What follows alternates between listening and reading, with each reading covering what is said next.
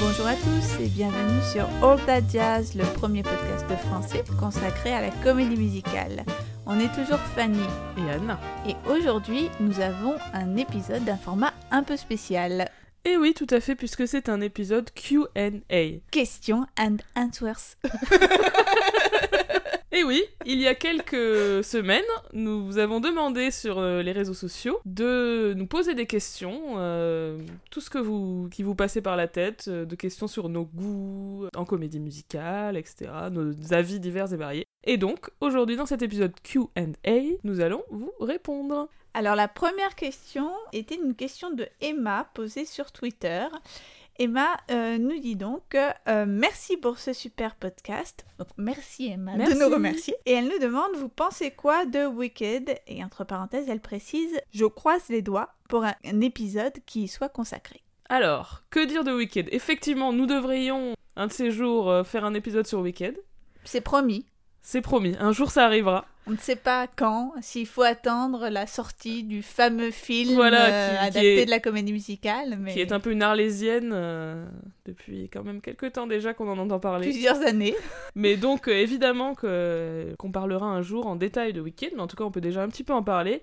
Personnellement, évidemment, j'adore. Je crois, si je dis pas de bêtises, que c'est la première comédie musicale que j'ai vue sur scène à Londres, il y a une bonne dizaine d'années. Je me suis rendue à Londres pour voir Wicked avec mon ami Mathieu, que nous allons retrouver un peu plus tard puisqu'il nous a aussi posé des questions pour ce Q&A. Évidemment, j'ai- j'aime beaucoup beaucoup Wicked. Je me souviens, j'y suis allée, euh, je connaissais quasiment rien, j'avais vaguement entendu euh, Defying Gravity, mais euh, voilà. Je me souviens d'avoir été émerveillée par l'entertainment incroyable qui est déployé, les décors, les costumes, les chansons évidemment, avec des mélodies vraiment très très marquantes, etc. Je me souviens que j'avais adoré le côté un- presque teen movie en fait au début. euh, elles arrivent euh, à l'université Mm. comme dans un, un film de campus euh, réaliste entre guillemets, sauf que c'est dans un univers enchanté, etc. Mais j'avais beaucoup apprécié ce côté et elles deviennent coloc et elles s'aiment pas. Enfin, on dirait Oui, vraiment oui, un teen movie. euh, j'avais vraiment aimé ce truc euh, à la fois euh, dans l'enchantement et dans le, le côté merveilleux et féerique et à la fois très sur les personnages, leurs relations et l'intimité évidemment qui commence à se former entre ces deux personnages féminins.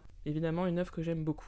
Ben, moi aussi, hein, c'est évidemment une pièce que, que j'adore. C'est une pièce que j'ai vue deux fois.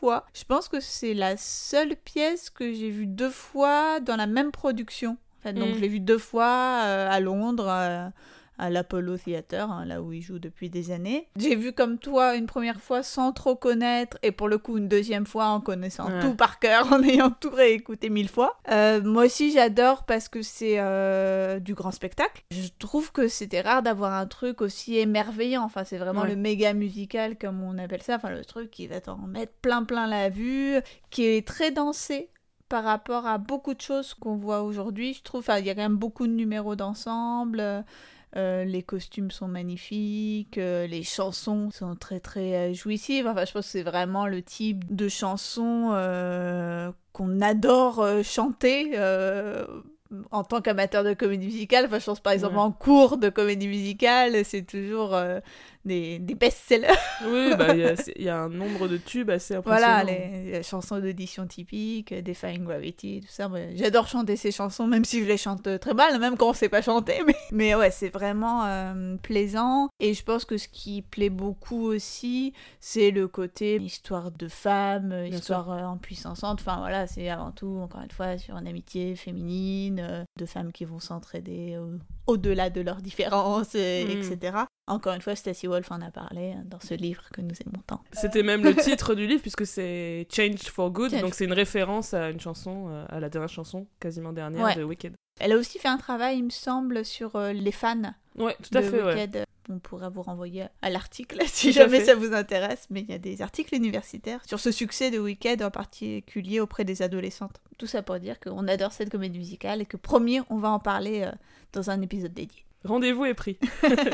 Alors, Virginie sur Twitter nous demande Quels sont d'après vous les incontournables de Broadway à absolument ne pas manquer lors d'un premier voyage à New York City? Alors Virginie nous demandait ça à l'époque parce qu'elle allait partir à New York. Bon, depuis le temps, je pense qu'elle y allait et elle en est revenue, mais on peut quand même répondre pour, de manière générale, nos auditeurs qui seraient intéressés d'aller à Broadway. Bah, c'est une question assez compliquée parce que ça dépend de ce qu'on a déjà vu, de si on a la possibilité d'aller à Londres Mm. ou pas, parce qu'il y a aussi de nombreuses comédies musicales qui se jouent dans les deux, donc on peut se dire, euh, bah, si on va à Broadway, autant euh, Voir voir, ce une qui n'est comédie que là-bas. musicale qui, qui n'est que là-bas. Il y a bien évidemment les classiques, hein, mais qui encore une fois sont visibles à Londres ou pour certains d'entre eux à, Paris. hein. Je pense à Chicago, mais donc autrement en termes de classiques, bah, je citerai bien entendu Wicked, dont on vient de parler. Il y a euh, les best-sellers, Book of Mormon, Hamilton, euh, qui sont super, qui sont aussi pour le coup visibles euh, à Londres. Mm. Et euh, pour lequel il faut euh, surtout avoir la chance de trouver des tickets. J'encourage tous les visiteurs euh, de New York à jouer aux différentes loteries qui sont organisées en fait soit par théâtre, soit sur certains sites dédiés. Il y a des sites qui sont des loteries de différents spectacles, donc c'est très facile, vous faites sur Internet et vous pouvez avoir euh, la chance d'être tiré au sort pour acheter un, spectacle tarif réduit, et ça c'est un bon plan plutôt sympa. Euh, après, bon, si on aime, on peut aller voir euh, Phantom of the Opera, hein, toujours dans la logique des grands classiques. Mais si la question est ce que moi j'irai voir si j'allais à New York dans les mois prochains, euh, moi j'aimerais beaucoup voir euh, Frozen, même si il va prochainement arriver en Europe.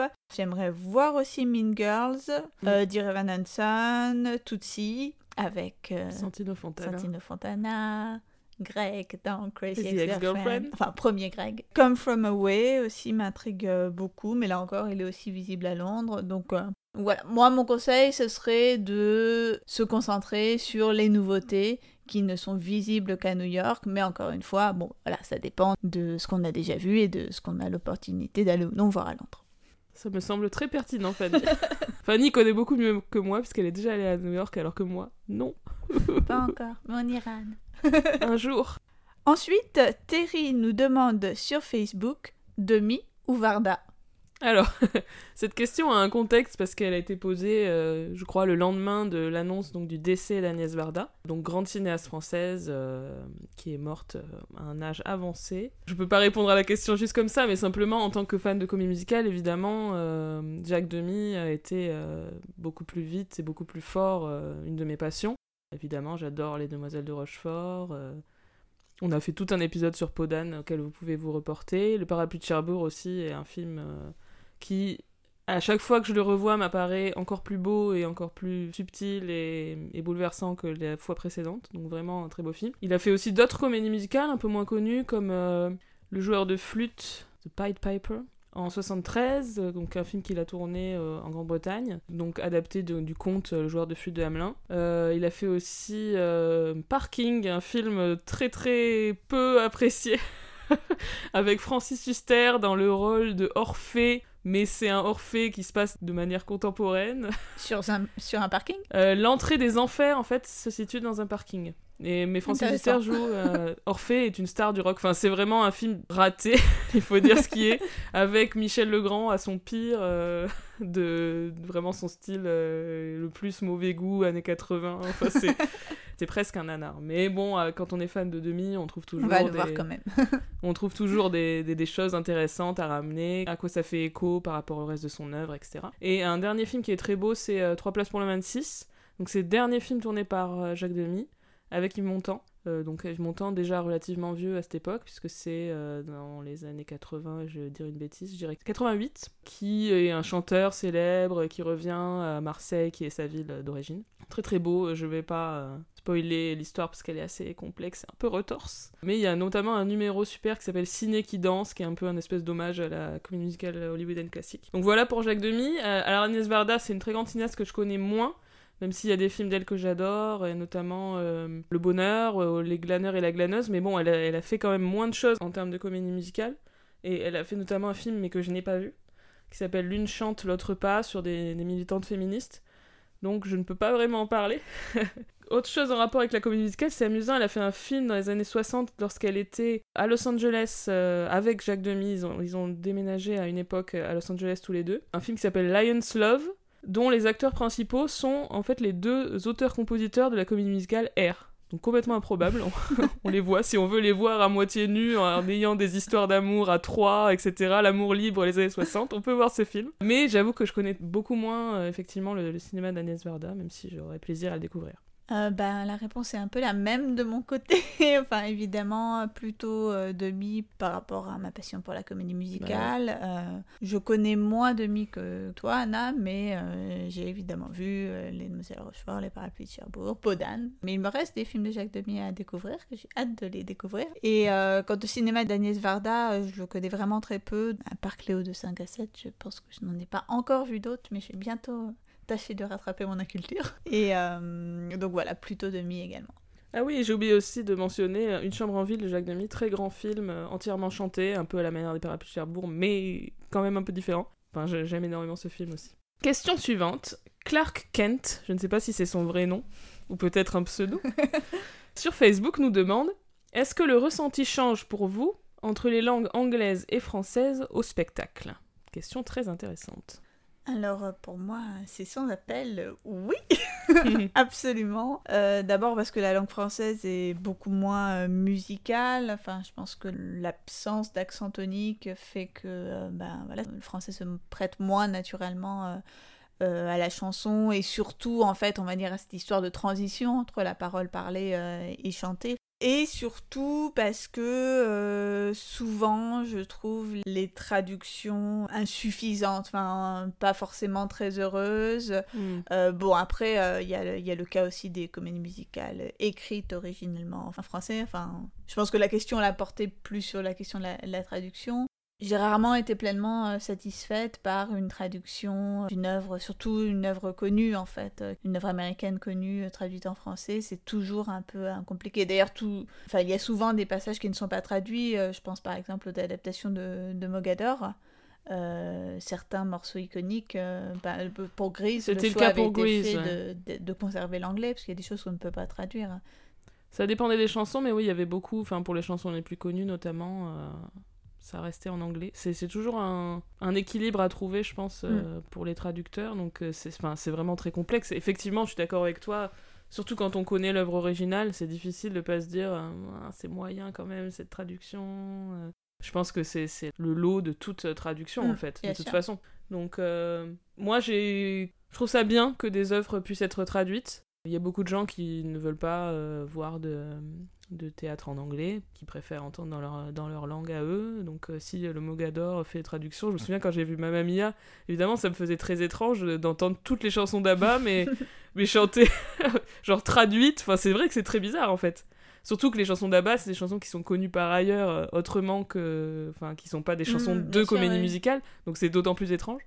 Mais euh, moi, j'ai pas, j'ai rien contre sur le principe, mais c'est vrai que bon, peut-être qu'on est en, plus d'autant plus sévère quand c'est sa langue natale, et même quand il s'agit pas de traduction, quand c'est des œuvres euh, créées en français, on peut aussi avoir des petites interrogations sur certaines rimes, certains trucs mm. un peu étranges. Je pense qu'aussi, on est, on est plus sévère quand c'est une langue qu'on connaît parfaitement bien que l'anglais, même si évidemment on parle bien anglais, euh, en tout cas toi et moi, mais enfin, j'ai tendance à me dire qu'on est plus, plus tolérant avec une langue autre que la nôtre. Oui, parce que c'est toujours le problème de l'incongruité du passage euh, au chant.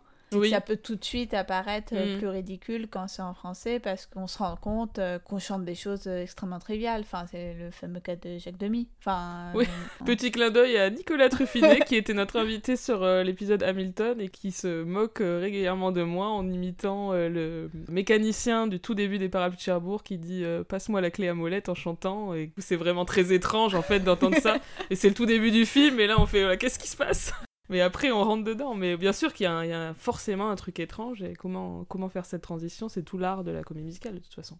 Après, ceci dit, sur la trivialité des, des choses chantées, de ce sur quoi on chante, moi, ce qui m'a toujours marqué, c'est le début de Rent lorsqu'il chante, genre, euh, je sais plus euh, sur quelle mais on oui, va pas payer le loyer.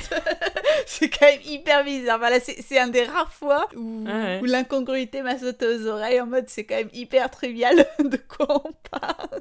Donc quoi, c'est pas lié à la langue. On est parti loin, mais je pense qu'on a un peu répondu. Euh, donnez-nous votre avis sur cette question, d'ailleurs, c'est très intéressant, je trouve. Question suivante sur Facebook. Mathieu nous demande de façon extrêmement perfide si vous deviez établir un top 5 suivi de trois émojis de diable, puisqu'effectivement ça va être très très dur pour nous de départager un top 5. En plus on a triché Du coup, on a décidé qu'on ferait d'une part un top 5 pièces, donc euh, œuvres sur scène, et d'autre part un top 5 films. Ouais, parce qu'on est comme ça. Sinon, c'est impossible. hein. Je veux dire, non. Mathieu, on espère que tu accepteras cette euh, entorse à ta question. C'est quand même tellement pas la même chose. euh. Non, non. C'était légitime.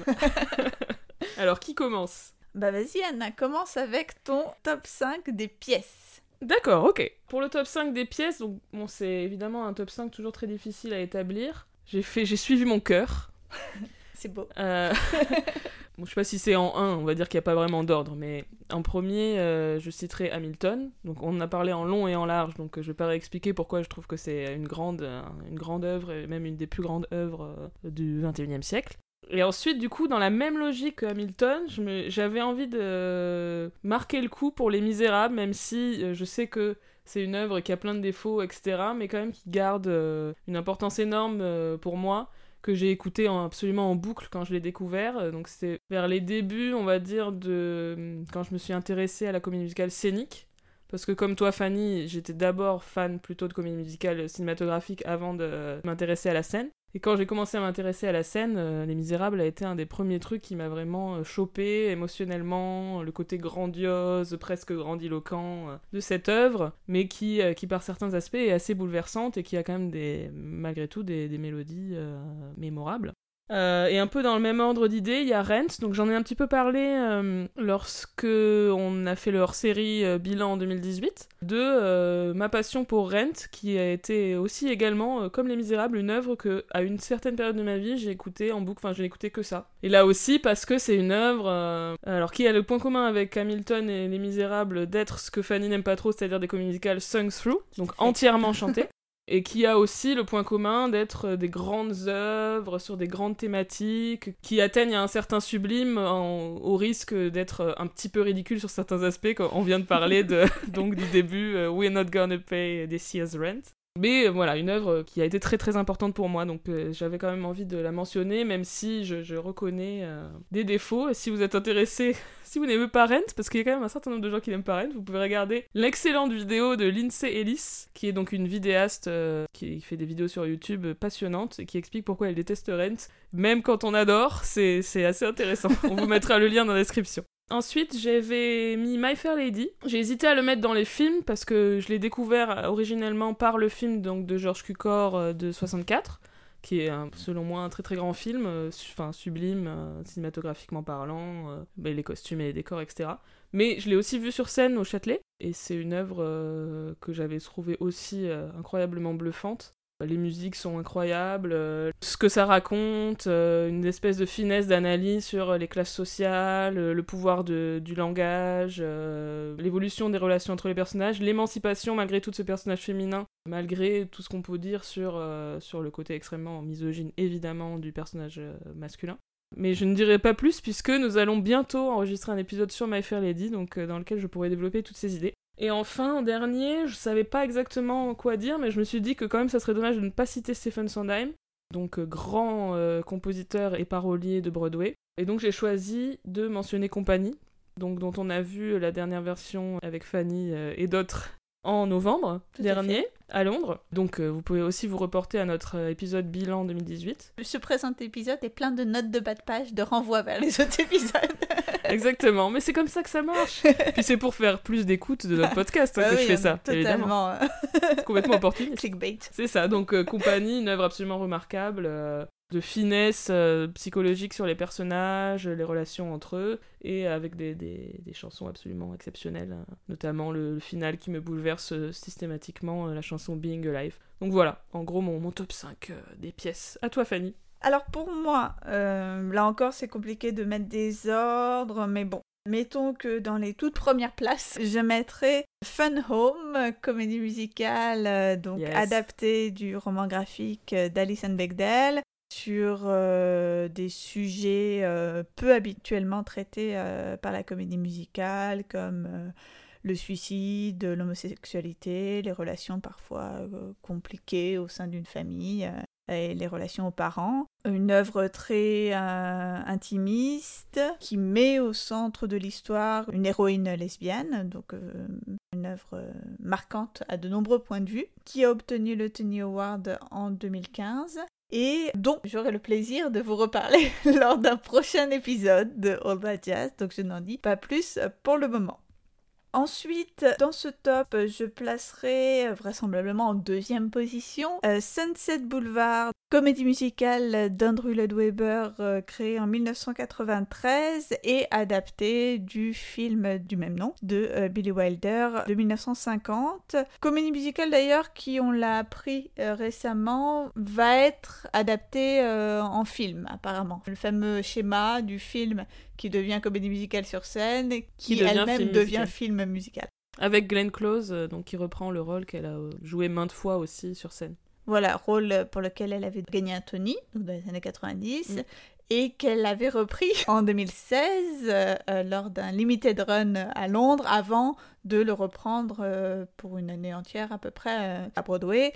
Et allons donc cette, ce fameux épisode où j'ai été à Londres exprès pour voir Glenn Close et que Glenn Close n'était pas là et que bon pour le meilleur Ria Jones l'a remplacé que j'ai découvert cette interprète magnifique mais bon je vous cache pas que j'avais une grosse déception initiale que la star ne soit pas là évidemment et que, comme dans toutes les bonnes comédies musicales, ce soit la doublure qui prenne sa place. Alors Sunset Boulevard, euh, c'est une comédie musicale que j'aime beaucoup, avant tout pour son ambiance, parce que bah, comme dans le film, hein, on est plongé dans la mystique du euh, Hollywood, des studios. Pour rappeler rapidement l'histoire, hein, euh, c'est une, histoire qui se passe en 1950, mais qui se concentre sur une star des années 20, je pense, une star du muet, qui est alors déchue puisqu'elle ne trouve plus mm. sa place dans cette nouvelle configuration, si on peut dire, de l'industrie du cinéma. Personnage de diva, magnifique. Là encore, c'est des chansons que j'ai souvent chantées. Les, les, grandes chansons tragiques de Sunset Boulevard, ça a été un peu ma personnalité. C'est vrai, tout à fait. J'ai des souvenirs. Quand je l'ai vu à Londres, la mise en scène était très chouette. C'était une mise en scène relativement euh, dépouillée. Pas une version concert, mais il y avait quand même un peu de l'idée. Hein. Je pense que c'est ce qu'on appelle le semi-stage. Enfin, je sais pas exactement à quoi ça correspond, mais bon, c'est plus ou moins un décor assez simple. Cette production m'avait beaucoup plu, notamment parce que je trouvais qu'il y avait eu un usage beaucoup plus intéressant et moins tarte de euh, l'utilisation d'écran et de projection si on se réfère il y a très longtemps lors d'un épisode de, sur Chantons sous la pluie, j'avais peu apprécié l'emploi d'écran, de, enfin de projection euh, dans ce cadre-là. Et pourtant, je me rappelle bien que pour Sunset Boulevard, ça ne m'avait pas choqué. Bon, bref. Une œuvre que j'aime beaucoup, même si on peut le dire, c'est quand même beaucoup de la soupe et beaucoup recyclé du fantôme de l'opéra. Enfin, en termes de, mélodie, parfois on, réentend des trucs qu'il a remis ailleurs ou qui. Enfin, je sais pas si c'est qu'il les a recyclés a posteriori ou que ça a inspiré. mais il y a quand même de grosses similitudes euh, avec d'autres œuvres d'Andrew Lloyd Webber, mais bon, après, euh, tout le monde se plagie un peu euh, sur soi-même. on ne en voudra pas. Voilà. Euh, pour mon troisième, je mettrai Wicked, dont, j'ai déjà parlé, donc je reviendrai pas euh, sur ce point plus longuement. En quatrième, je placerai Book of Mormon. Bon, là j'avoue que 50% du plaisir que j'ai tiré à Book of Mormon était lié au fait que j'avais gagné la loterie pour avoir des tickets quand je l'ai vu à Londres. En plus, la vraie loterie, hein, vous savez, pas la loterie sur Internet, pour le coup, dont je parlais tout à l'heure. Une vraie loterie avec des boules et les acteurs qui font tourner les boules devant le théâtre. Et voilà, mon nom était ressorti. Donc, euh, joie sublime, danse de la joie. et, euh, et bisque bisquerage à tous les autres qui n'avaient pas de tickets. Je suis une bonne personne.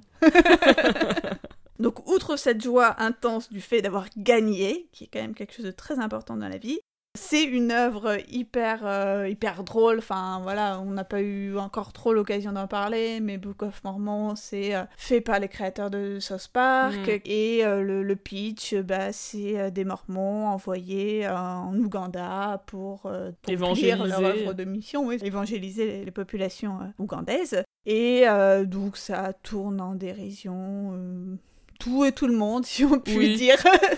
Clairement. bon, voilà, on vous encourage à aller voir quelques vidéos sur. Euh, ça vaut vraiment le coup. Sur YouTube.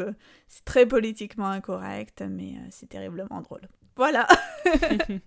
Et enfin, en cinquième, je mettrais Sweeney Todd, la production qui avait, enfin le, musical en général, mais moi j'ai été particulièrement euh, marquée par la production qui avait été montée au, Châtelet Je me souviens que c'était Caroline O'Connor, donc une interprète australienne qui jouait euh, Mrs. Lovett. Je me rappelle plus de qui était Sweeney Todd, j'avoue. Mais j'étais particulièrement euh, marquée par le décor et surtout à un moment euh, lorsqu'il commence à faire les fameuses pailles, enfin les fameuses tourtes à la chair Mhm. humaine. Il y, a, euh, il y avait du sang qui coulait dans, Wow. sur scène. Enfin, c'était vraiment magnifique. Enfin, je- j'ai rarement des souvenirs, on va dire, aussi saisissants de trucs sur scène.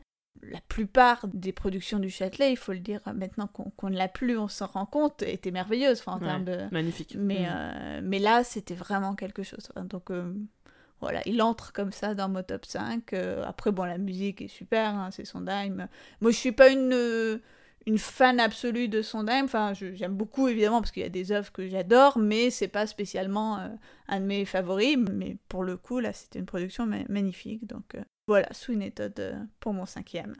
À présent, Passons à notre top 5 des films. Et là, je sais que euh, j'ai l'impression encore plus pour les films que pour les pièces de théâtre. Euh, le cœur d'Anna a beaucoup saigné à devoir départager euh, les, les œuvres. C'était extrêmement violent. J'ai même envisagé à un moment de ne pas mettre Chantons sous la pluie en me disant que c'était tellement un chef-d'œuvre absolu que c'était hors catégorie. Mais Fanny m'a remise dans le droit chemin. Donc évidemment. Le typique du cinéphile qui négocie son top parce qu'il n'ose pas trop classer, mais qu'en même temps il adore classer, donc paradoxe. Donc finalement, bon, j'ai évidemment mis Chantons sous la pluie. Là, je- j'ai pas besoin vraiment de développer pourquoi Chantons sous la pluie est un chef-d'œuvre absolu et le plus grand film de l'histoire du cinéma. voilà, point. On en a parlé, vous pouvez vous référer à nouveau à l'épisode euh, dans lequel nous évoquons cette œuvre. Euh, ensuite, j'ai mis un autre film des mêmes, c'est-à-dire de Gene Kelly et Stanley Donen, et des mêmes scénaristes aussi, Betty Comden et Adolph Green, qui est évidemment Un jour à New York, On the Town en version originale, qui est, outre Chantons sous la pluie, qui est donc euh, hors catégorie, la meilleure comédie musicale du monde. J'adore euh, Un jour à New York. C'est un film vraiment de, de pure euh, joie. Enfin, il y a Mm. quelque chose, une espèce d'énergie du début à la fin. Enfin, ça s'arrête jamais, c'est drôle, c'est enlevé. Pff, je sais même pas comment décrire à quel point j'aime ce film. C'est donc, euh, pour ceux qui ne connaîtraient pas On the Town, allez voir ce film. Quelle chance, si vous ne l'avez pas encore vu. C'est vrai. Euh, L'histoire donc de trois marins euh, interprétés par Gene Kelly, Frank Sinatra et Jules Munchin qui débarquent à New York pour euh, 24 heures de comment on appelle ça? De permission. de permission. Merci. Donc ils veulent absolument faire tout quoi. Ils arrivent à New York, ils sont là, allez. euh, Bon, il y en a un qui veut surtout euh, trouver une meuf, euh, il y en a un qui veut surtout faire du, du tourisme. Donc il y a des petits conflits autour de ça, mais voilà. Évidemment, ils sont trois, ils rencontrent trois meufs parce que la vie est belle. Euh, les trois meufs sont exceptionnelles aussi, donc Betty Garrett, euh, Anne Miller et Vera Ellen. Et ils se perdent, ils se retrouvent. euh, C'est très léger évidemment, mais je trouve que ça fonctionne incroyablement bien. euh. Il y a une certaine forme de modernité, je trouve. Ce truc où euh, il y a des filles qui habitent en coloc, Mm. il y a un truc qu'on se croirait pas dans les années 40 quoi. Et il y a Betty Garrett, donc qui est un personnage de, de nana super dynamique et qui fait du gringue à Sinatra qui est là, oula, qu'est-ce qui se passe? Sinatra dans cette période, il est trop mignon. Donc vraiment film, euh, film que j'adore. Je me souviens en fait de la première fois que je l'ai vu, donc c'était à mon avis j'avais 15 ou 16 ans parce que c'était vers les débuts de ma passion pour la comédie musicale qui a commencé donc euh, quand j'ai revu Chantons sous la pluie, vers 15 ans. Euh, je me souviens très bien de la première fois que je l'ai vu, j'ai halluciné. Et je me souviens notamment que la fin, en fait, a un truc euh, très mélancolique. À la fin, ils, donc ils se retrouvent tous, bon je spoil un peu mais vous vous en doutez, les trois couples se reforment, ils se font des bisous, ils sont contents. Et là, il est déjà 6h du mat et les marins doivent remonter dans leur euh, bateau. Ils disent au revoir aux trois meufs. Et bon, les chances qu'ils les revoient un jour sont très très faibles. Mm. C'est vraiment comme si le film était une espèce de d'échappée hors du temps. Oui, de euh, parenthèse. de parenthèse euh, merveilleuse qui est finie et ils doivent repartir sur leur bateau euh, faire leur putain de service militaire enfin voilà c'est je me souviens que j'avais été très frappée par cette fin Bah, c'est d'autant plus cruel en plus qu'à la fin, on a trois autres marins qui Oui. euh, ressortent euh, de, sur la même musique, euh, du, que- enfin, Ouais. la même séquence en fait que- qu'on a vue au tout début du film, est rejouée par trois autres marins. Donc évidemment, on les déteste puisque c'est pas nos héros, tandis que nos, nos fameux trois euh, sont en train de dire au revoir à. ouais c'est comme s'il y avait une espèce de cycle infini et euh, là c'était juste un, une des un groupe parties qu'on du a cycle suivi et voilà. Ouais. Euh, bah, moi, je, je m'en permets d'en parler aussi, parce que du coup, il figure aussi dans mon top, aussi comme Chantons sous la pluie, donc on reviendra pas dessus, mais euh, je suis totalement d'accord sur le côté euh, de pure joie de ce film. C'est un film devant lequel on, on s'ennuie vraiment pas. Enfin, c'est moi personnellement, c'est un des films que je conseille aux personnes qui connaissent pas ou n'ont pas vu de comédie musicale de Mhm. ces années-là. Parce que vraiment, il n'y a aucune chance de s'ennuyer euh, devant. C'est sans doute en grande partie lié à ce fameux temps resserré de 24 heures. On a même Mhm. euh, à des moments réguliers une sorte de compte à rebours en fait qui, euh, qui figure à l'écran. Donc on a une tension vraiment palpable pendant tout le film. Et euh, il y a quasiment que des numéros musicaux très remarquables. Euh, je Ouais. pense au solo d'Anne Miller, euh, Prehistoric Man, un, un grand numéro de claquettes. Encore une fois, c'est très rare d'avoir euh, des numéros de claquettes euh, d'artistes féminines, solistes. Anne Miller, c'est avec Eleanor Powell, une des deux grandes figures, on va dire, des claquettistes femmes au cinéma. Et là, vraiment, on a un, un- un boulevard donné à son talent, donc c'est assez, euh, assez remarquable. Il y a plusieurs chansons de euh, courtship, mais euh, humoristiques. Je pense aux deux chansons de, de Betty Garrett, enfin celle dont Ah tu ouais. parlais, Come Out to My Place, mais aussi You're Awful, dont tu avais parlé dans un autre épisode, je crois, Je l'avais Euh, déjà mentionné. qui est une euh, chanson de chantée par Sinatra à Betty Garrett pour le coup, Oui. et euh, qui est de d'antiphrase. Oui, on en parlait lorsqu'on parlait de Hairspray. Oui, parce qu'il y avait Euh, un numéro qui ressemblait. ouais. Encore voilà. une fois, référence à un épisode oui. précédent. Et donc, Anna, continue ton top 5. Alors, je vais continuer. Euh, bon, là, euh, je vais être très basique et mentionner West Side Story. Un peu comme pour My Fair Lady, j'ai hésité entre la pièce et le film, mais quand même, au final, je pense que le film est supérieur à même toutes les versions que j'ai vues sur scène. Il est éblouissant en termes de mise en scène, en fait, tout simplement. hein. C'est-à-dire que les mouvements de caméra qui accompagnent la danse, euh, enfin, tout est, est magnifiquement réglé. Les couleurs sont incroyables. Là encore, vous pouvez vous reporter. Ça va être le gimmick de l'épisode. vous pouvez vous reporter à notre table ronde, longue table ronde passionnante que nous avons fait sur West Side Story. Voilà, pour moi, c'est vraiment un très très grand film. Ensuite, je vais reparler de Jacques Demy, puisque, euh, bon, j'ai hésité, mais j'ai quand même envie de mentionner Les Demoiselles de Rochefort, qui est là aussi un, film de, aussi de pure joie, enfin, de- d'espèce d'élan, d'énergie, même s'il y a une plus forte mélancolie. Le cinéma de Jacques Demy est- a beaucoup de mélancolie de manière générale. Les Demoiselles de Rochefort peut-être sont moins mélancoliques quand même. Enfin, c'est quand même un film sur l'harmonie, le fait que finalement on finit toujours par se retrouver, même si on a des tristesses et des chagrins et des séparations. En fait, au final, on se retrouve et tout devient euh, beau et harmonieux. C'est un film euh, vraiment euh, magnifique, là aussi en termes de mise en scène, en termes de couleurs. Comment ils ont re- redécoré euh, Rochefort pour en faire euh, cette espèce de monde euh, de couleurs et de chants et de musique. Les mélodies de Legrand, le, le côté vraiment hommage à la comédie musicale classique que Demi voulait mettre en avant. Enfin voilà, pour moi c'est un film vraiment parfait quoi. Euh, voilà. et ensuite, j'avais envie de mentionner, là pour le coup, clairement, c'est un film qui est inférieur à tous les autres films que je viens de, de mentionner, mais qui a été très important pour moi. C'est Les chansons d'amour de Christophe Honoré. Euh, donc un film qui date de euh, 2006, je crois. Un film euh, beaucoup plus intimiste, pas ou très peu dansé. Euh, c'est surtout des mélodies, donc les, les fameuses mélodies d'Alex Baupin, qui est le compositeur attitré de, de Christophe Honoré. C'est une comédie musicale euh, très fine, donc sur euh, le deuil, sur l'amour, euh, sur euh, quelque chose de très subtil dans les relations entre les personnages euh, et dans leurs émotions, euh, très à fleur de peau. Je me souviens que c'est un film qui m'avait marqué vraiment quand je l'avais vu euh, à la sortie. Je m'étais dit, on peut faire ça aussi, on peut faire de la comédie musicale au sein d'un cinéma euh, français euh, plus simple, plus dépouillé. Mm. On peut quand même faire des œuvres où, où la musique prend une importance énorme, où ça bouleverse tellement c'est beau. Enfin voilà, je me souviens que j'avais été très très frappée par ce film. Je n'ai pas revu depuis longtemps, mais qui garde vraiment pour moi une place très importante et dont j'a- j'apprécie énormément la, la bande originale que j'écoute assez régulièrement. À toi. Fanny. Moi, dans mon top 5, il y a euh, Chantons sous la pluie en automne, on n'en a pas dessus.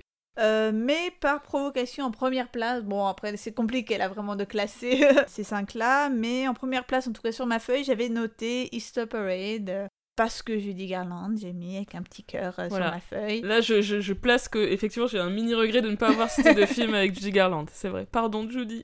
Easter Parade parce que euh, c'est euh, un film vraiment plaisant, donc sans doute pas en termes de on va dire d'importance dans l'histoire du cinéma ou de voilà à la hauteur de, de Chantons sous la pluie, mais malgré tout c'est pour plein d'aspects, un film assez parfait en termes de Mhm. euh, ce qu'on attend d'une bonne comédie musicale.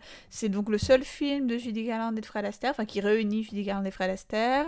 Un couple d'ailleurs qui a beaucoup euh, plu aux Américains. Il était prévu qu'ils fassent d'autres films ensemble, notamment The Barclays of Broadway, qui finalement euh, sera le retour du couple Fred Astaire Ginger Rogers. C'est un film qui a la particularité d'être construit autour des euh, chansons d'Irving Berlin, donc euh, grand compositeur américain qui fait partie de ceux qui ont écrit le fameux Grand American Songbook, c'est-à-dire les classiques, on va dire, de la euh, chanson populaire américaine.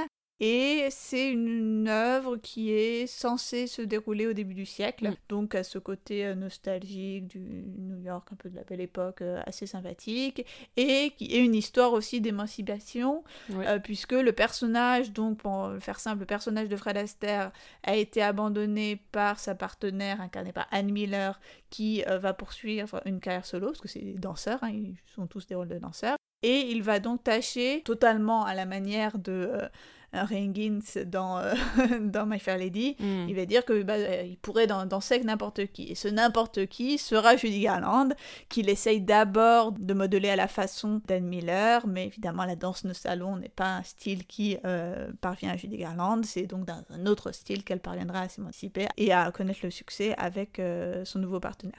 Donc euh, voilà, un film très drôle aussi, euh, et euh, dans lequel chacun des acteurs sont absolument merveilleux, donc que je vous encourage à voir. Également dans mon top, je souhaitais euh, placer La Belle de Moscou. Donc là encore, nous avons consacré un épisode du On podcast. parle que de nos films préférés, bah oui, hein, forcément. c'est fait pour ça un podcast. Donc La Belle de Moscou, je reviens pas dessus, mes films emblématiques de ce qui pour moi fait l'entertainment, c'est l'histoire de conversion à l'esprit d'entertainment de la comédie musicale, ça me semble capital. Et euh, bon voilà, encore une fois, un duo qui fonctionne à merveille. Hein. Euh, Fred Astaire et Sitch Harris, ça promet évidemment de nombreuses séquences dansées, particulièrement euh, merveilleuses. Et enfin, dans ce top, je souhaitais mettre euh, A Star is Born, je précise la version avec Judy Garland, le film de 54, parce que film merveilleux, parce que film euh, évidemment très différent des autres que j'ai précédemment cités, un mélodrame musical plus que comédie musicale, qui me plaît énormément à cause grâce à Judy Garland, euh, à cause aussi de James Mason, que j'ai vu dans peu de films, hein, euh, quand j'y pense, j'ai vu dans Lolita, bien évidemment, dans euh, Madame Bovary, mais euh, que j'aimerais mieux connaître. Mais moi, bref, un, un super film, et un film sur le cinéma, je pense que c'est aussi, aussi qui m'a beaucoup plu euh, dans ce film-là, c'est que c'est aussi un, un de ces nombreux films sur Hollywood, ce fameux regard rétrospectif euh, qu'Hollywood commence à porter sur lui-même dès la moitié des années 50. Voilà c'est A Star is Born qui, sur une note plus mélodramatique, clôturera mon top 5. Un top 5 très cinéma hollywoodien classique, on peut le dire. qui est totalement assumé comme tel. Euh, maintenant, Mathieu nous a demandé, évidemment, puisqu'il nous avait demandé nos tops, il n'a pas manqué de rajouter par la suite, quel est selon vous votre flop 5 Alors là, on aura du mal à en dire 5, Ouais. malgré tout. Mais on peut peut-être citer les pièces qui nous ont pas plus que ça enthousiasmés, par exemple. Bah, J'en sais rien parce que c'est quand même difficile de. Autant au cinéma on va voir plein de trucs donc des fois on tombe sur des horreurs, mais au théâtre il y a comment dire une espèce de filtre Oui, plus bah avant. On n'est pas encore invité aux premières, du coup, on paye nos places, donc évidemment, on va pas voir n'importe quoi. Donc j'avoue que j'aurais du mal à citer euh, genre des pièces que j'ai vues que j'ai vraiment pas aimé quoi. Moi, j'en ai pas que j'ai pas aimé au point de regretter d'y avoir été.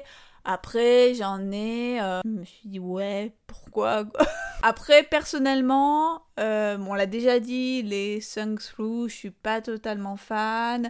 Phantom of Opera, je vois que c'est très beau, hein, c'est pas la question que ça peut plaire. Moi, c'est pas trop Mm. mon truc, donc. euh, donc voilà, j'ai moyennement aimé. J'avais dit que Hamilton, c'est pas que j'ai pas aimé, mais que c'était ça ton passé un peu au-dessus, hein, c'était pas vraiment mon truc. Après, dans les pièces que j'étais voir, où je me suis dit, bon, effectivement, j'aurais peut-être pu aller voir autre chose, il y a quand même deux pièces que j'ai vues à New York. Les deux un peu pour le même motif, qui était de faire bisquer euh, mon ami Walid. Walid, si tu nous écoutes, Walid, que nous avions invité lors euh, d'un de nos tout premiers épisodes. tout premier. Du tout premier, le fameux épisode consacré à Crazy Ex-Girlfriend.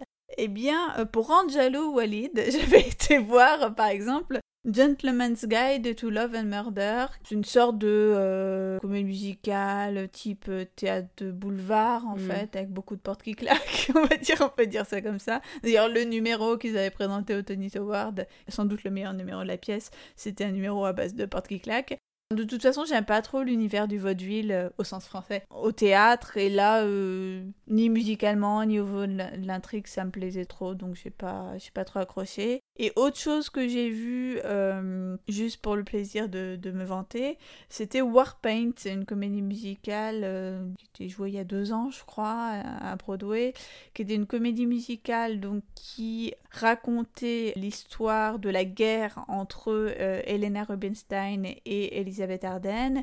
Les deux étant respectivement incarnés par deux légendes de la comédie musicale, Patti Lupone et Christine Ebersol.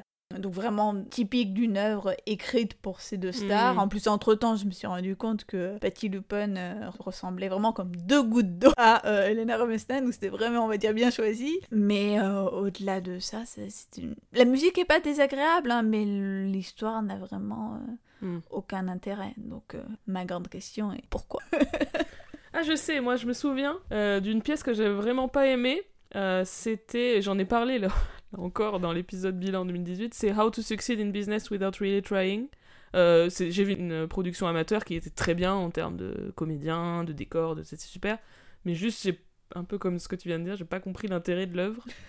Personnage, un protagoniste euh, hyper désagréable qu'on n'a pas du tout envie de voir réussir, alors que le titre de l'œuvre c'est euh, qui doit réussir. Aucun obstacle, enfin vraiment une, une narration, un truc interminable. Enfin, franchement, j'ai pas compris. Alors que c'est le même auteur que Guys and Dolls. Je sais pas, Guys Ah and oui Dolls est la meilleure narration du monde, mais c'est quand même mieux Oui, écrit quoi. Une histoire, minimum. Donc euh, j'avais été un peu euh, rendu perplexe par cette œuvre. Donc ça, c'était pour les pièces. Et pour les films, on va se faire plaisir, puisque hein, on aime critiquer les films, hein. On aime beaucoup. on aime dire du mal. Euh, et ben, on, a- il y en a quand même quelques-uns qu'on a trouvé particulièrement mauvais. Bon, il y en a Euh, un, vous le savez. Reviendra-t-on sur euh, The Greatest Showman? Est-ce qu'on a vraiment besoin de dire pourquoi c'est vraiment pas un bon film? On l'a déjà voilà. dit, de toute façon. Autre grosse déception, en tout cas je sais particulièrement pour toi, parce que tu en attendais beaucoup, euh, c'est Les Misérables. Les Misérables de Tom Hopper, euh, ou Hooper, je sais plus. Ce n'est pas grave, tant pis pour lui. Euh, donc adaptation de 2012, euh, pour moi, est vraiment complètement raté quoi. Je me souviens, je l'ai vu en avant-première, j'étais toute excitée, c'était au Gaumont Opéra, je crois. Complètement surexcitée, en plus c'était en présence de Anna Tawai et de Boublil et Schoenberg qui sont respectivement le compositeur et le parolier des Misérables. Euh, donc j'étais vraiment à fond. Et là, le film se lance et je vois déjà que c'est une laideur, mais qui dépasse l'entendement. Enfin, vraiment, c'est c'est moche. Tous les choix de mise en scène que fait le réalisateur sont pour moi mauvais. C'est-à-dire euh, ce côté euh, gros plan hyper bizarre, avec des angles chelous sur les visages. Tout, enfin, il rend tout laid, en fait. Mm. Les décors sont... J'y crois pas du tout. Une espèce de mise en scène de la, de la misère qui est en plus de très mauvais goût. Mais en plus, on n'y croit pas, quoi. C'est-à-dire qu'on n'a pas du tout l'impression. Moi, j'avais l'impression d'être en studio tout le temps, quoi. Hmm. Vraiment, on n'a pas du tout l'impression d'être à Paris, euh, 19e siècle, euh, d'être au milieu des, des révolutionnaires. Enfin, c'est vraiment, euh, je trouve, un film complètement raté. D'autant que les très gros plans ne laissent pas du tout voir la plupart des décors. Tout à Parce que fait. Moi, ça m'a beaucoup perturbé de se dire qu'il y avait quand même dû avoir des décors assez imposants pour un film comme ça. Ouais, Et, finalement, fait- tu les vois très peu. T'as quoi? T'as une espèce de scène de foule à la fin Ouais. où la moitié doit être fait numériquement. Ouais, sans doute. sans doute. Et parce que ça fait très faux, effectivement. Claustrophobique, euh, horrible. Les choix de mise en scène sont, sont pas top. Et puis, euh, les comédiens, bon, il y en a plusieurs qui sont, qui sont très bons, mais je pense qu'ils pourraient être, euh, être mieux, quoi. Même Hugh Jackman, euh, même s'il a fait The Greatest Showman, quand même, j'apprécie plutôt Hugh Jackman. Euh, là, je trouve que ça lui va pas très très bien, en fait, le rôle de, de Valjean. Limite, il aurait été plus intéressant en Javert, hein, en y Mm. réfléchissant. Russell Crowe, acteur que j'adore, mais euh, dans le rôle de, de Javert, juste il a pas les capacités vocales pour jouer ce rôle. Il est chanteur, mais il est chanteur de, de blues et de folk. Enfin, il a pas du tout la Mm. voix de, de comédie musicale pour chanter ça. Enfin voilà, il y a plein de choses comme ça. Cette espèce de fausse authenticité de faire chanter les comédiens en direct. Oui, cette fameuse Euh, prise de son direct des, ouais. des numéros. Donc euh, la plupart du temps en comédie musicale, les numéros sont en- enregistrés avant en studio et ensuite les comédiens font du playback sur le tournage. Euh, là, ce n'est pas le cas. Il a voulu enregistrer euh, le chant sur le tournage. C'est un peu dans le même esprit que ces espèces de gros plans ignobles. C'est une espèce de faux, fausse euh, intimité, authenticité, proximité avec le personnage et tout, je trouve que enfin, ça marche pas du tout. En plus, c'est quand même une assez drôle d'idée parce que c'est toujours la même chose. On chante pas, même physiquement, tu vois ce que je veux dire, dans la façon dont on place la, la bouche et tout ça, de la même façon au théâtre et au cinéma. Bien sûr. Donc avoir cette intimité, c'est-à-dire le gros plan du cinéma face à un acteur qui doit donner de cette puissance vocale propre au théâtre, ça ne peut qu'en plus que faire un résultat un peu chelou. Enfin, je sais pas.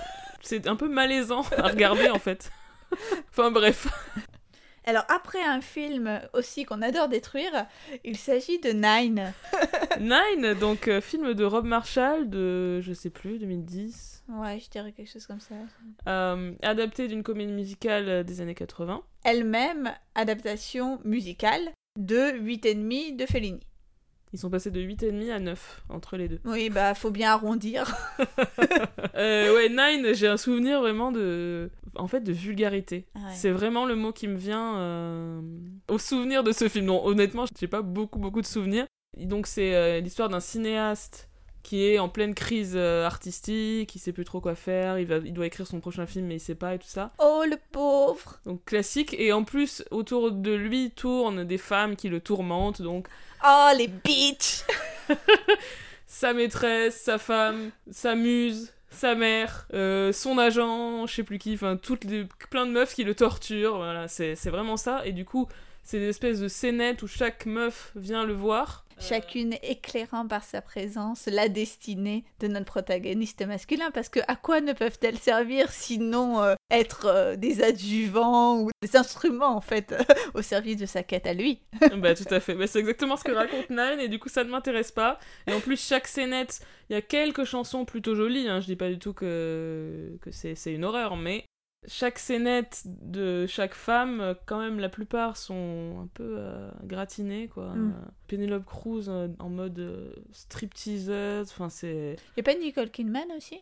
Si. Et Marion Cotillard aussi Marion Cotillard fait la femme de Daniel Day-Lewis. Et Nicole Kidman, ça doit être donc sa muse. Et Penelope Cruz, c'est sa maîtresse. Ah oui, il y a aussi le- un numéro assez vulgos de la prostituée, personnage de prostituée. Euh, je sais, ouais, je sais, non, je sais pas comment ça Kate. Hudson joue la journaliste, je me souviens quand même pas si mal.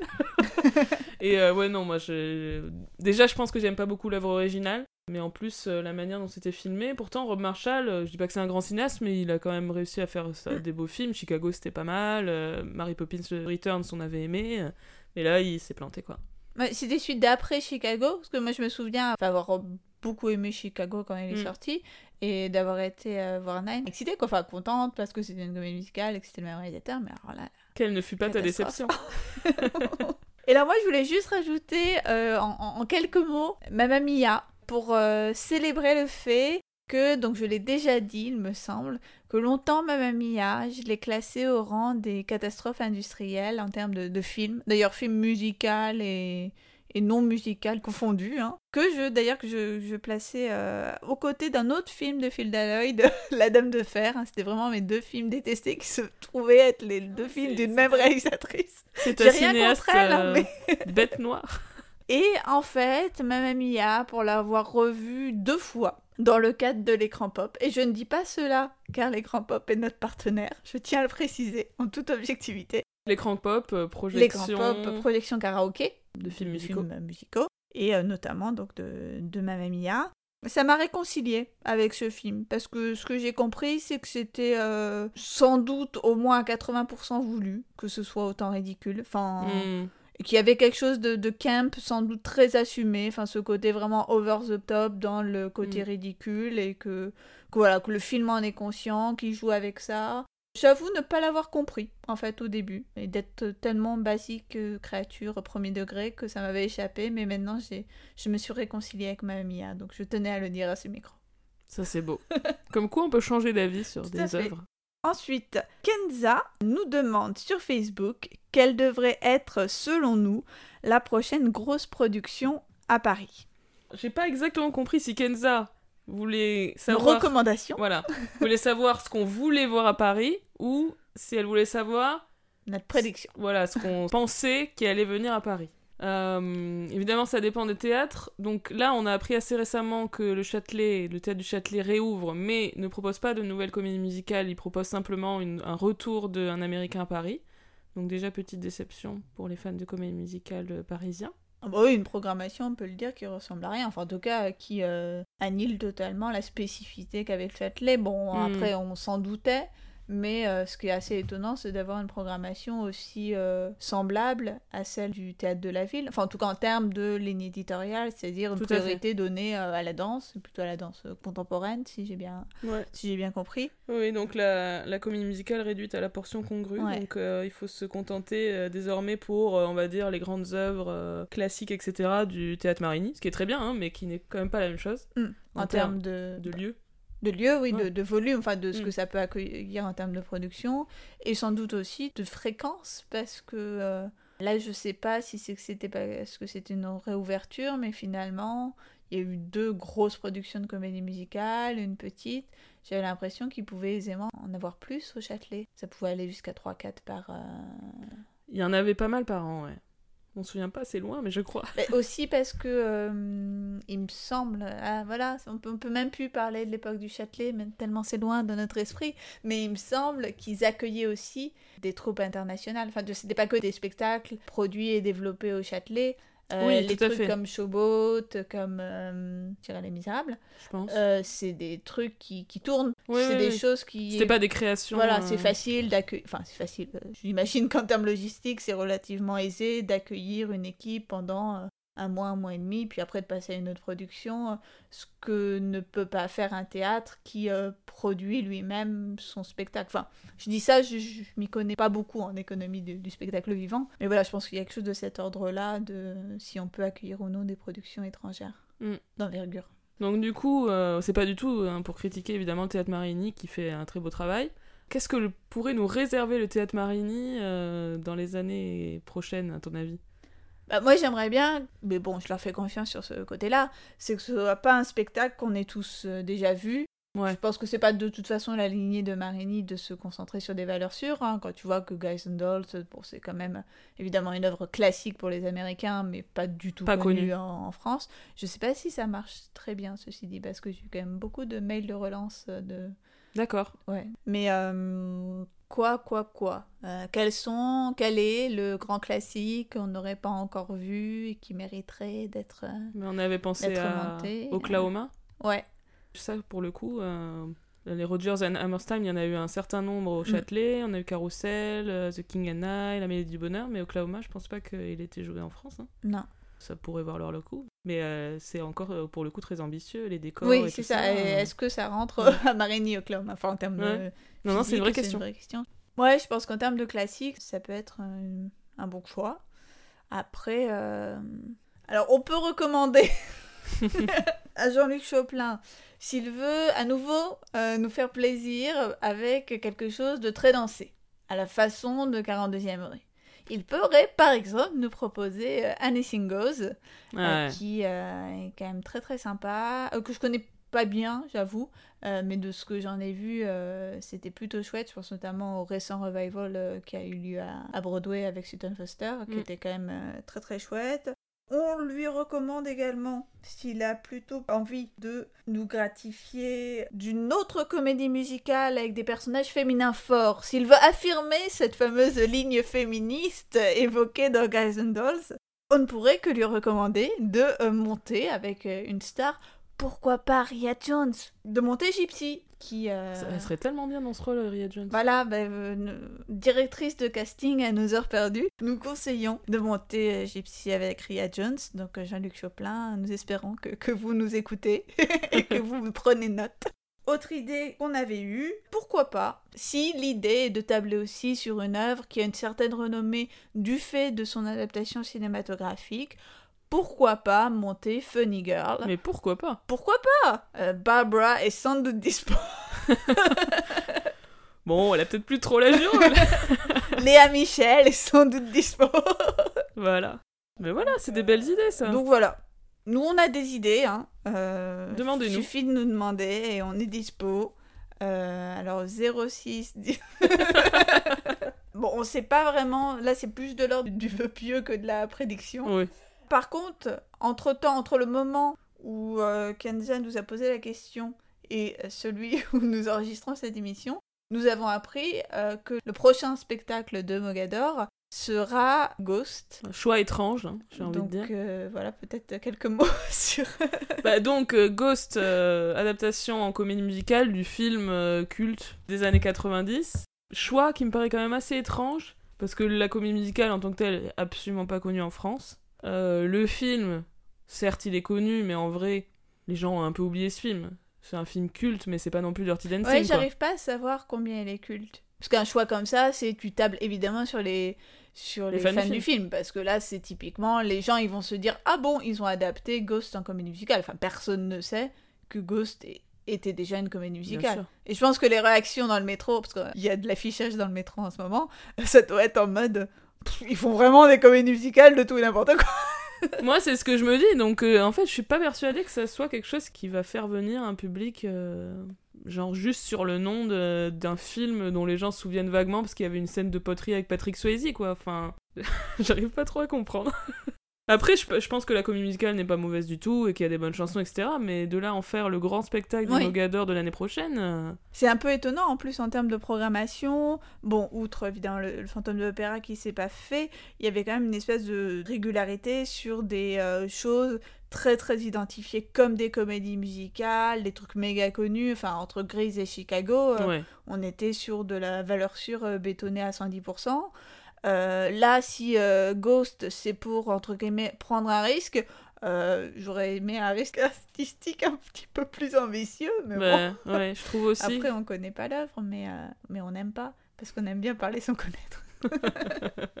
Oui, non, mais c'est très autant parce que avant l'annonce de Ghost, il y avait des gens qui essayaient de faire des pronostics, machin. Absolument personne ne pensait à Ghost. hein. Les gens pensaient à Aladdin, plutôt des Disney, pas mal Mm. de Disney. Aladdin, éventuellement Mary Poppins. Je me souviens plus quelles étaient les, les prévisions, mais enfin. Anastasia Anastasia aussi.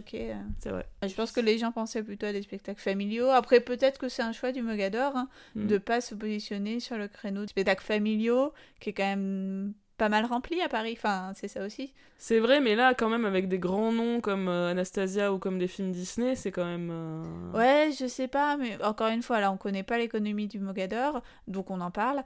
Et... mais j'ai l'impression qu'il y a quand même un modèle qui va beaucoup aller chercher du côté des CE, du côté des groupes, voire des scolaires. Moi, j'ai vu Chicago avec des scolaires. Et donc, euh, les spectacles pour enfants, c'est peut-être pas ce que tu vends à ce genre de, de public. C'est bien vu. Mais j'en sais rien, encore une fois, mais euh, bon. C'est une bonne hypothèse. Et enfin, dernière question, et pas des moindres. C'est notre amie Pauline qui nous la pose. Pauline, vous la connaissez, elle a été invitée à deux reprises dans l'émission, puisqu'elle était... Un pilier de All That Jazz. Exactement, puisqu'elle était là pour nos épisodes sur Chantons sous la pluie et sur Judy Garland. Elle nous demande sur Facebook, ce serait quoi votre casting de comédie musicale idéal Entre parenthèses, acteur-actrice, vivant, only. Ça, c'est dur, puisqu'autrement, on aurait cassé Judy Garland dans tous les rôles. À peu près. Euh, le problème, si je puis me permettre, avec ta question, Pauline, c'est que tu nous as pas euh, dit si on devait inventer un spectacle avec nos interprètes ou si on devait caster une comédie musicale précise euh, existante.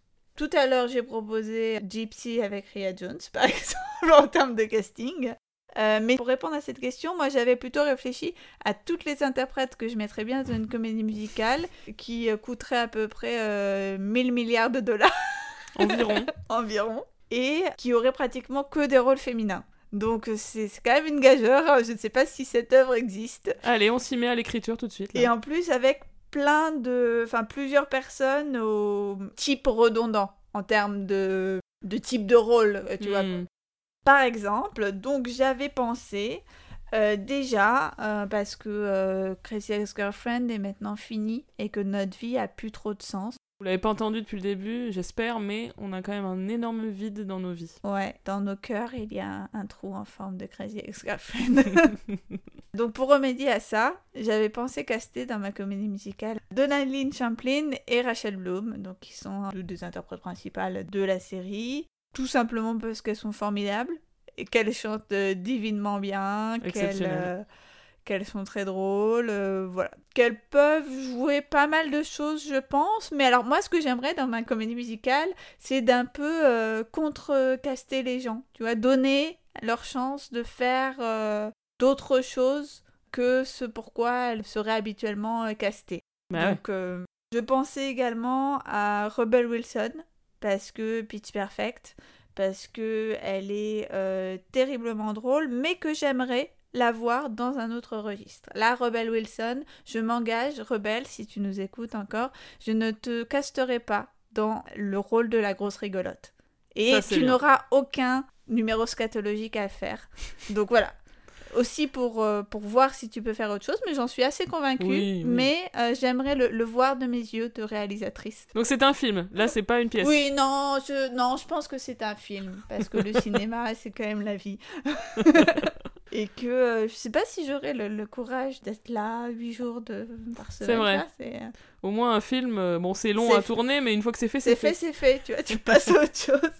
Ensuite, bah, je mettrai aussi Lady Gaga. Parce que Lady Gaga, euh, je l'aime. On sait qu'elle sait chanter, on, a, on sait qu'elle sait jouer euh, Tout à fait. qu'elle sait jouer. Donc, euh, ben voilà, hein, Lady Gaga, c'est avec moi que tu auras ton Oscar. Ne t'inquiète pas. Ensuite, en guest, ben, je pensais faire appel. Au début, j'aurais dit au choix, mais je pense qu'il faut qu'elles soient là toutes les trois.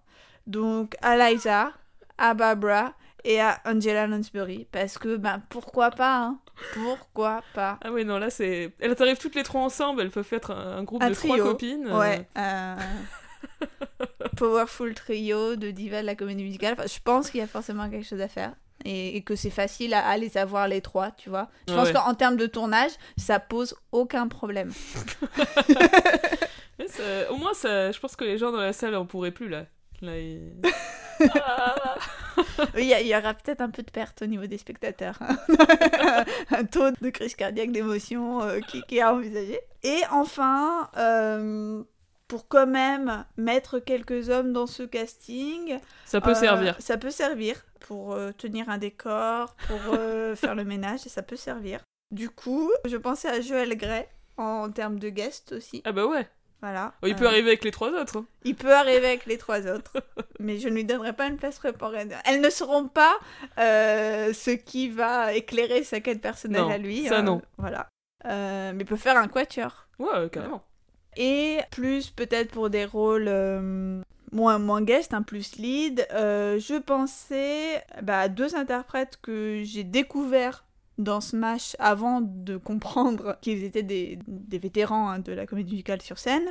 Euh, je pense à Leslie Odom Jr., donc qui jouait dans Smash le meilleur ami de l'héroïne Ivy. Ouais, Sam, il s'appelait, je crois, dedans. C'était un personnage un peu euh, sous-utilisé, je trouve, dans Smash. Ah oui, oui, qui était complètement le stéréotype du meilleur ami gay, quoi. Mm. Mais qui avait quand même un ou deux beaux numéros. Et Il y a un numéro de, de danse là, tu sais, qui était plutôt chouette. Je crois son sol solo pour le coup. Mais après, donc, euh, on, on l'a surtout vu dans Hamilton, Tout à fait. euh, où il crée le rôle euh, de Burr. Donc, Ouais. Voilà, lui, je, je l'aime bien. Et également Christian Borle, Mm. qui donc joue aussi dans Smash le rôle de compositeur. Donc là encore, qui nous joue dans, dans Smash un gros stéréotype de compositeur gay. Qui d'ailleurs euh, sort avec Sort avec les- le personnage de Leslie Odom Jr., ouais. Et, euh, et voilà, bah, lui, lui, entre-temps, je l'ai vu dans Something Rotten sur scène. Ah, tu l'as vu sur scène? Ouais. Cool. Ouais, des fois, les titulaires sont là de, quand je suis là, mais c'est c'est très rare, mais ça, ça arrivait une fois, je pense, à cette occasion. Et, euh, et voilà, bah, du coup, bah, on a bien sympathisé. Enfin, moi, je l'ai vu. Et, et donc, ben, bah, voilà, je propose de, de lui offrir un rôle dans mon film à 1000 milliards de dollars. Très bien. Qui s'intitulera sans doute The Fanny Show. Parce que c'est un bon nom. et toi, Anna Très bien. Alors moi, euh, de façon un peu plus réaliste. bah, moi je m'étais donné un, comment dire, une contrainte. C'était que j'avais envie de caster des comédiens qui sont pas spécialement des comédiens de comédie musicale. Ah ouais, tu aimes la difficulté. Ou pas, parce que justement, du coup, ça a éliminé tout un tas de gens et je cherchais plus, plus précisément, je sais pas. J'ai pensé, euh, même s'il a un petit peu un rapport avec la comédie musicale, mais quand même, c'est pas sa spécialité, je pensais à Channing Tatum, Hmm, euh, que j'aime ouais. vraiment beaucoup, donc euh, dont on sait qu'il danse très bien puisqu'il était notamment dans le premier Step Up, qu'on a vu dans un numéro absolument mémorable dans le film des frères Cohen, euh, Ave César, le numéro No Dames, Ah oui. où il est absolument exceptionnel en simili euh, Gene Kelly sur un, un numéro qui fait penser un peu à On the Town, euh, mais en version encore plus euh, crypto-gay. parce qu'ils chantent No Dames. Ils sont pas contents parce qu'ils vont partir en mer, du coup ils vont plus voir de femmes. Mais en vrai, ils sont quand même un peu contents. Rapidement, on comprend qu'ils sont pas si pas contents. Et donc, numéro absolument exceptionnel où on voit qu'il chante bien et qu'il danse très très bien des claquettes. Mm. Donc, euh, je serais très très curieuse de le voir dans un, un film, vraiment une comédie musicale. Mhm. Quoi. Autre euh, personne à qui j'ai pensé, bizarrement, c'est Lupita Nyong'o. Donc, c'est une comédienne euh, qui a une super carrière en ce moment, qu'on a vu dans Black Panther et que j'ai vu euh, récemment dans le film d'horreur Us. Et ça m'a fait penser à ça parce qu'il y a un- vers la fin une scène euh, presque de danse. Elle danse avec elle-même parce qu'en fait il y a des doubles, des histoires de doubles dans Us. C'est chorégraphié, enfin c'est assez intéressant. Du coup je me suis dit, elle a une, une très belle présence cette Mhm. femme et tout. Et je pense que, je sais, si ça se trouve elle chante comme une casserole, je sais rien. Mais elle a une très belle présence. Je me dis j'ai envie de voir ce qu'elle pourrait donner. Et une autre comédienne à laquelle j'ai pensé c'est Greta Gerwig, euh, superbe comédienne que j'aime beaucoup. euh, qui elle pour le coup on sait qu'elle danse très bien. Elle est, elle est même danseuse en fait de formation à l'origine. On l'a vu dans un numéro euh, de comédie musicale dans le film Damsels in Distress de Wood Stillman, qui date de 2011, où dans, ce, dans ce film, il y a un numéro qui est un hommage à Fred Astaire et Ginger Rogers. Le numéro Damsels in Mhm. Distress, je crois. Euh, donc euh, Greta Gerwig euh, à fond pour qu'elle soit dans une comédie musicale un de ces jours. Et ensuite, je me suis dit, tiens, si j'allais chercher aussi du côté des comédiens français, Parce Parce que pourquoi pas? parce que voilà, moi j'aimerais réaliser des films musicaux et donc réalistement, peut-être que j'aurais plutôt accès à des comédiens français qu'à Channing Tatum. On Ou sait jamais. On sait jamais, mais voilà, du coup j'aime bien me projeter aussi dans ça. Et donc j'ai pensé à un comédien qu'on aime tous les deux avec Fanny, qui est Vincent Lacoste. Ah Je oui. suis sûre. Qu'il serait d'accord. Alors déjà. ça c'est sûr. Euh, on m'a dit qu'il était super bosseur et tout, donc s'il n'est pas spécialiste en chant et en danse, il pourra s'entraîner. Je suis sûre qu'il serait trop bien. J'aime beaucoup son, son côté un peu nonchalant. euh, Enfin, il est très touchant. et il est à la fois drôle et, et- et il peut être très très émouvant. Et euh, moi, j'y crois. Je crois à ce mec. Et j'ai pensé aussi à une autre comédienne qui s'appelle Vima Laponce, qu'on a vu dans des films comme La fille du 14 juillet, La loi de la jungle, donc des comédies un peu décalées. Et aussi dans Les garçons sauvages, qui est aussi un film très décalé, mais qui n'est pas vraiment une comédie, pas du tout même. Et qui, elle, est, euh, je crois, acrobate de formation. Ah ouais. Elle fait des spectacles d'acrobatie et tout ça, donc euh, curieuse de voir ce qu'elle pourrait donner euh, dans des numéros dansés. euh. Un numéro excentrique, peut-être. Exactement, mais oui, une danseuse excentrique, euh, quelle excellente idée. voilà, ben voilà les, les quelques idées que j'avais eues. Merci, merci. Pauline pour cette question. Merci Anna, j'ai hâte de voir ce film. C'est parti, on part en prod là. Eh bien, nous arrivons donc au bout des questions Incroyable. que vous nous avez euh, posées. D'ailleurs, nous vous en remercions de ces questions. N'hésitez pas à réagir à nos réponses. Nous sommes là pour engager le débat. Mais oui, avec grand plaisir, on adore discuter avec vous. On remercie nos partenaires, Tony Comédie et l'écran pop. Merci. Et on vous dit à très bientôt pour un nouvel épisode de All Jazz. À bientôt Salut